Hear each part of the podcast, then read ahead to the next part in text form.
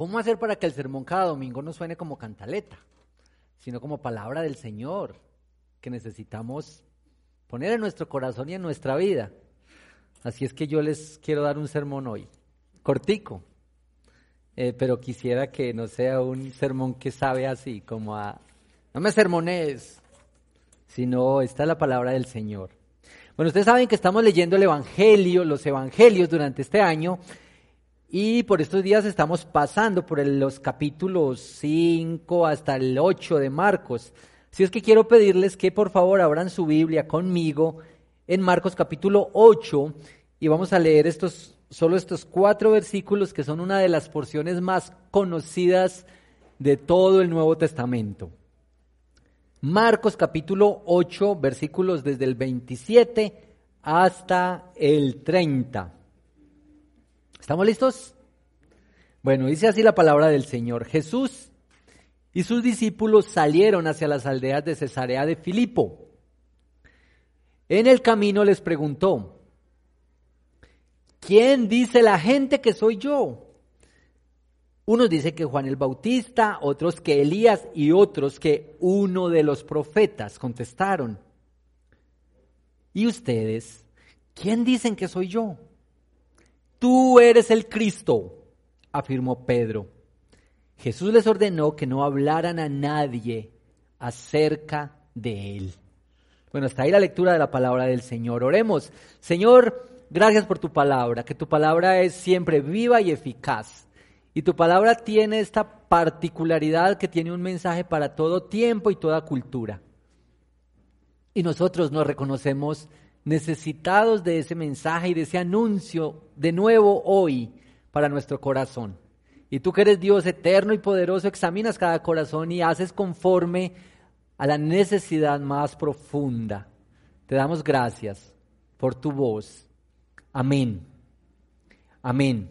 Bueno, lo que quiero hacer con este texto muy brevemente eh, es que miremos, este texto tiene dos preguntas, dos preguntas que vamos a abordar y quiero en la segunda parte decir tres cosas que deberían estar sucediendo en la vida de un discípulo de Cristo. Porque a propósito, esta es la serie sobre discipulado que hemos empezado hace unos domingos y que se llama Sígueme tú, sígueme tú. Y hoy el, el, el subtítulo de nuestra serie Sígueme tú es Para que tengas vida abundante.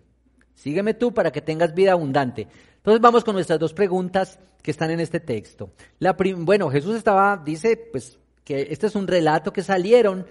Estaba Jesús con sus discípulos y le preguntó a la gente, y le preguntó a sus discípulos, ¿quién dice la gente que soy yo? Y alguien se pregunta, ¿para qué Jesús preguntó eso? ¿Acaso no sabía lo que la gente piensa de él? Si él es soberano, si lo conoce todo, si sabe los pensamientos. ¿Qué era lo que Jesús quería de respuesta? Si conoce los corazones. Sería que necesitaba que lo afirmaran o que le, dijeran algo para su identidad. Seguramente en la respuesta era un camino para hacer algo más en quienes estaban a su lado. Bueno, a la pregunta que Jesús le hace a los discípulos, y la segunda parte, la pregunta sobre ustedes, ¿quién dicen que soy yo? Lo primero que me vino a la mente cuando leí estos versículos, lo primero en el estudio, es esta idea. Un discípulo de Jesús se identifica por la definición que hace de Jesús.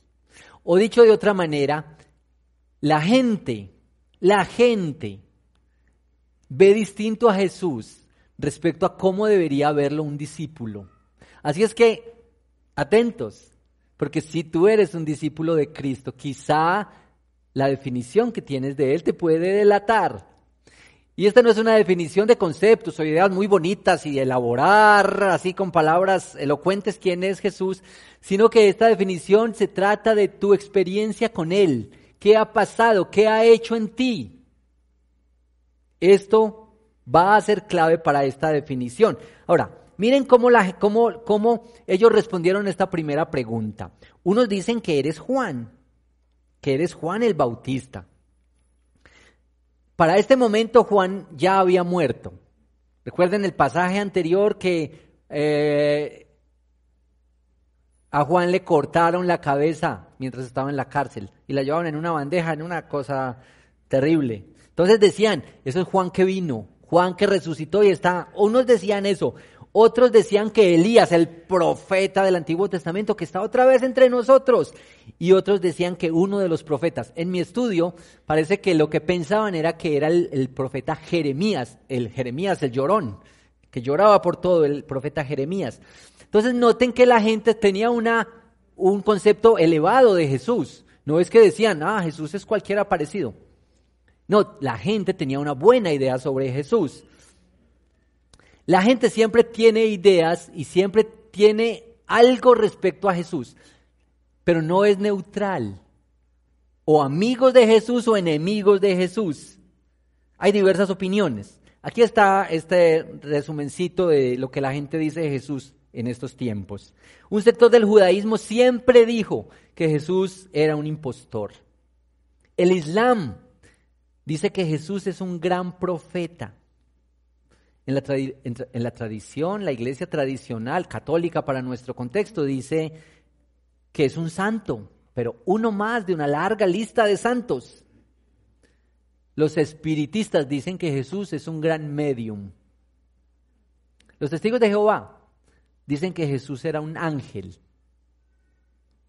La teología de la liberación dice que Jesús era un gran revolucionario, el más grande revolucionario de todos los tiempos. Y nosotros vemos a Jesús a menudo como un panadero. Le pedimos todos los días el pancito. O como un médico, porque vamos esa, cuando tenemos enfermedades y vamos donde Él, o como, o como un banco. Si necesitamos platica, oramos para que el Señor nos dé. Para muchos Jesús es como el bombero. Cuando se armó el incendio, allá vamos donde Jesús. Y para otros es un motivador. Para algunos Jesús es la última salida. Cuando has probado todo, vas donde Jesús. Y otros opinan que, que Dios, que Diosito es un mal repartidor de bienes, como la canción. ¿Se acuerdan de la canción? La plegaria vallenata. Diosito lindo, tú de aritmética, nada sabías. ¿Sí la han escuchado? Y algunos hasta se la han bailado que a uno les diste tanto y a otros les diste poquito. Algunos incluso dicen, vea, si acaso Dios existe, es un Dios muy malo, porque hay mucho dolor, tristeza y sufrimiento y Él no hace nada. Y pensando en ese punto que es muy común a la gente, em, encontré esta frase del teólogo, eh, pastor presbiteriano R.C. Sproul, que murió hace cuatro años. Y él decía esta frase, ¿por qué cosas malas pasan a la gente buena? Y él contestó esto, eso solo ocurrió una vez y él se ofreció voluntariamente. ¿Qué dice un discípulo sobre Jesús? ¿Qué es lo que dice un discípulo sobre Jesús? Porque este es la segunda pregunta que aparece aquí, versículo 29. ¿Ustedes quién dicen que soy yo? Y esta es una pregunta muy importante. Si tú estás aquí y tú estás allá en la transmisión, deberías tener una respuesta para esta pregunta, porque esta quizá es la pregunta más importante que puedas hacerte. ¿Qué dices tú acerca de Jesús? ¿Qué es Jesús para ti? Los discípulos van a reconocerse por esta definición. No intelectual, sino desde la experiencia. Y noten esto, la respuesta que Pedro da, Pedro, imagínense ustedes, Pedro, la respuesta que Pedro da nos deja claro que un discípulo no es un discípulo porque lo entienda todo, porque lo sepa todo, porque esté hecho, porque está en la perfección. Mire, en la versión de esta historia que cuenta Mateo, en Mateo 16, ustedes pueden leerlo en su casa, Mateo 16 del 22 en adelante, Mateo relata este mismo suceso, pero lo pega a otra historia en el que Pedro está diciendo, tú eres el Cristo, el Salvador del mundo. Y unos versículos más adelante Jesús le está diciendo, apártate de mí, Satanás. Y entonces decimos, ¿qué, qué pasa? ¿Qué pasa? Y también nos conectamos con Pedro en decir, es que el discípulo está caminando, está aprendiendo, no es porque lo tenga todo claro. Pedro estaba haciendo un descubrimiento, estaba haciendo una declaración que él apenas estaba empezando a entender. Miren, por favor, después de ver estas dos preguntas tan rápido, quiero decir esto. Estas tres cositas sencillas, sencillas para que ustedes las recuerden, que deberían estar sucediendo en la vida de un discípulo de Cristo. ¿Listo? Así es que si te identificas con Pedro que dice, tú eres el Cristo, el Salvador del mundo, deberías saber esto entonces cosas muy, tres cosas muy sencillas. Confía, confía. No está tratando de salvarse a sí mismo. Alguien que se identifica como un discípulo de Cristo no está tratando de poner el sentido de su vida en sus propias fuerzas, en su poder, en su sabiduría, en sus relaciones, en sus contactos no fundamenta su vida en sus logros personales. Quien dice Cristo, quien dice Cristo es el Salvador, Él es mi Salvador, esa persona sabe que Cristo es la provisión para su propia vida. Mire esta declaración de Pedro de tú eres el Cristo encierra un mar de significados, pero Pedro estaba diciendo, este es el Salvador prometido desde el Antiguo Testamento, este es Dios, este es Cristo que cumple como sacerdote, profeta y rey, este es Cristo que nos salva, que nos rescata. Y si tú eres un discípulo que se identifica con esto, deberías saber que no confías en ti, sino que descansas. Descansa en lo que Él es y lo que Él ha hecho. Un discípulo sabe que Cristo es su redentor y su roca, como dice esta canción que cantamos hoy, gran tesoro de nuestra salvación, gran tesoro. Así como el apóstol Pablo dice, ya no vivo yo, Cristo vive en mí. Así es que la primera cosa que es un rasgo distintivo de un discípulo y tú debes preguntarte, ¿confías en Él? ¿Confías? Segunda cosa, también por la C, una palabrita sencilla. Un rasgo de un discípulo de Cristo es que cambia. Cambia. Mira, los cristianos deberíamos estar comprometidos con el cambio. No para que Dios nos ame ni nos reciba ni nos acepte, sino debido a que lo ha hecho ya. Así es que tú y yo deberíamos estar comprometidos con el cambio. Quiero leer estas palabras de C.S. Lewis, el gran apologeta, que murió en el 63, ya hace mucho más tiempo que Sproul. Eh, nota esto. Dios habla en serio. Dice C.S. Lewis en un, en un librito que les recomiendo que se llama Cristianismo y nada más, o que en otras traducciones dice mero cristianismo. Escuchen, Dios habla en serio. Aquellos que se ponen en sus manos se volverán perfectos como Él es perfecto. Perfecto en sabiduría, amor, gozo, belleza e inmortalidad. El cambio no será completado en esta vida. Porque la muerte es una parte importante del tratamiento. Hasta dónde haya ido el cambio antes de la muerte de un cristiano, eso es incierto. Y bueno, más adelante, Lewis dice esto que es un poco fuerte, es un poco fuerte, pero creo que en este momento, en este punto, cae bien. Si el cristianismo es verdad, ¿por qué no son todos los cristianos claramente mejores que aquellos que no son cristianos? Una parte de la respuesta es razonable. Si la conversión al cristianismo no produce ninguna mejora en las acciones externas del hombre, si éste sigue siendo orgulloso, ambicioso, mm, despreciativo, envidioso, ambicioso, como era antes, entonces debemos sospechar de la conversión. Fue en gran medida imaginaria esa conversión.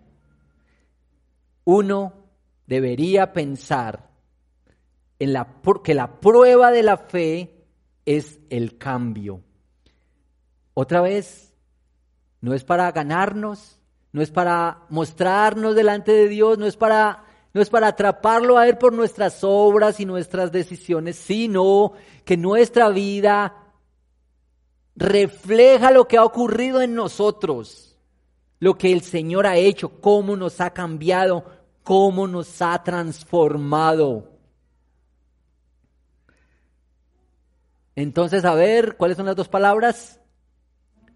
Confía y cambio. Y tercero, que tiene que ver con, el, el título de hoy, un discípulo de Cristo está creciendo en tener una vida abundante.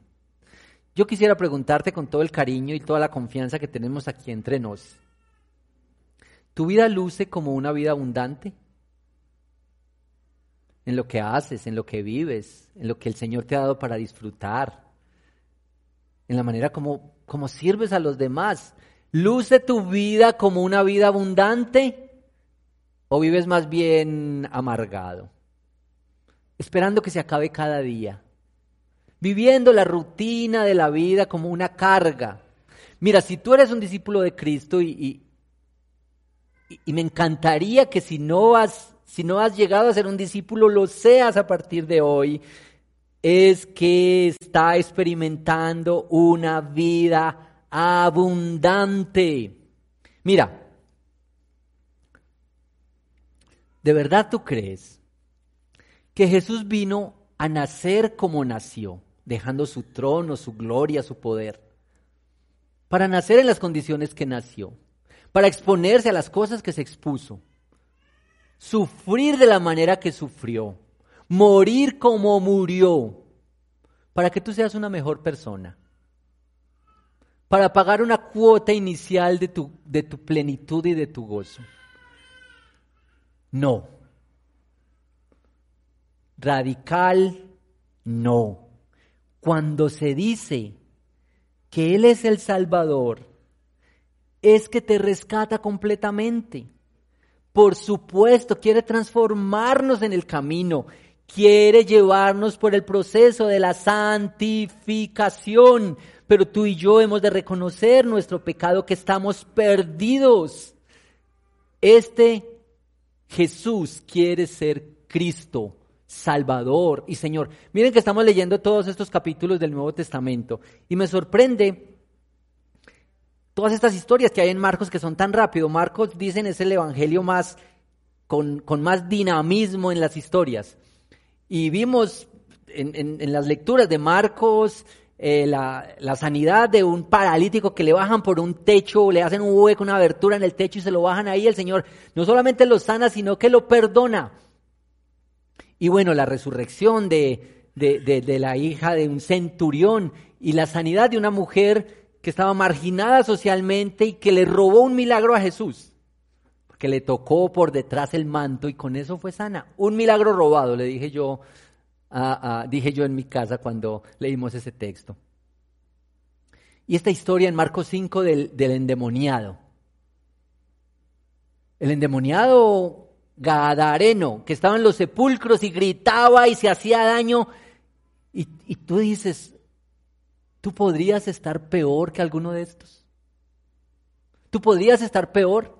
Y aquí está Jesús que muestra que tiene control y dominio sobre todo sobre la enfermedad, el dolor, sobre las olas, sobre los vientos, sobre los espíritus. Y ese es el Dios al, que te predicamos hoy y que tú puedes confiar en Él hoy.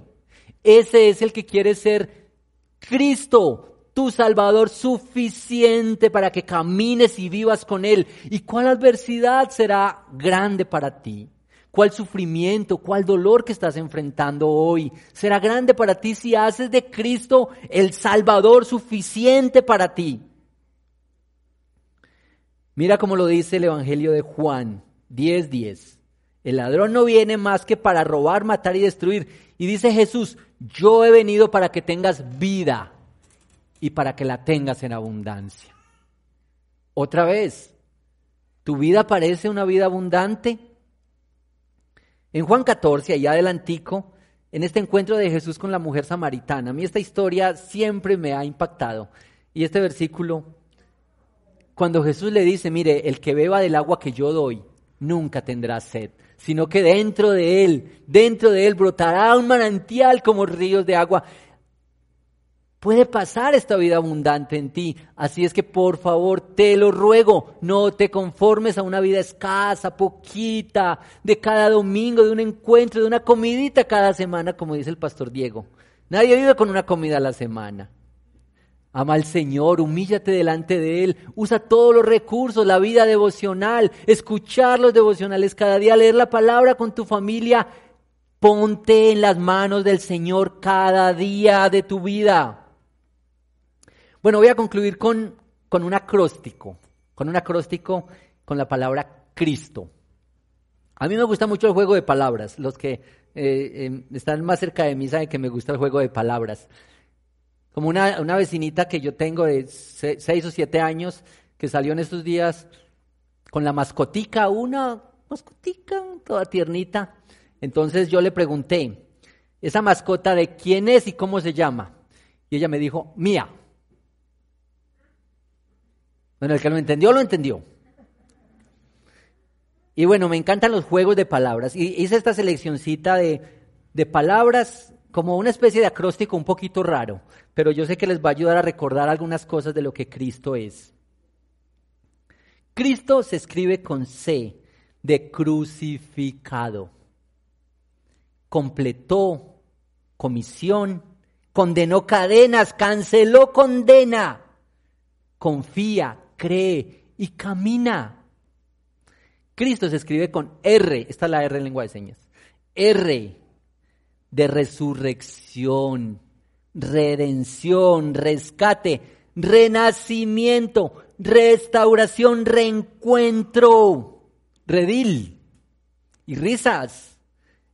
Reconócelo, reconcíliate. Cristo se escribe con I, de iglesia, inconmovible, también de ignominia, de irresistible, inmutable, incorruptible, infalible.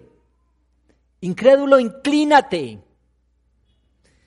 Y Cristo también se escribe con S, de Salvador, sufriente, siervo santo y santificador suficiente Señor, soberano y sanador. Sométete y síguelo tú. También Cristo se escribe con T de testigo, testigo. Toma todo, transacción, tesoro, ternura, tesón, temible. Tiembla y tómalo. Y al final, Cristo se escribe con O, de oveja. No nos gusta mucho identificarnos con una oveja. Nos parece un animalito muy torpe. Pero bueno, ahí Santiago Benavides nos recordó que somos ovejas. Cristo se escribe con O de oveja, oportunidad, oración, ofrenda, orden, opresión, ofensa, olvido omnipotente. ¿Obedece? Esta es la pregunta más importante que deberíamos hacernos, que tú deberías hacerte. ¿Quién es Cristo para ti? ¿Alguien a quien te encuentras ocasionalmente o alguien que es tu Salvador? Y si es tu Salvador, ¿de qué te ha salvado? Mi amigo, no juegues con el pecado. El pecado te costará más de lo que pensabas pagar. El pecado te llevará más lejos de donde pensabas ir y te mantendrá más tiempo del que pensabas quedarte. Arrepiéntete y hazlo a Él tu Salvador completo. Vive arrepentido cada día, buscando crecer, porque el Señor te llama a eso y lo quiere hacer por ti.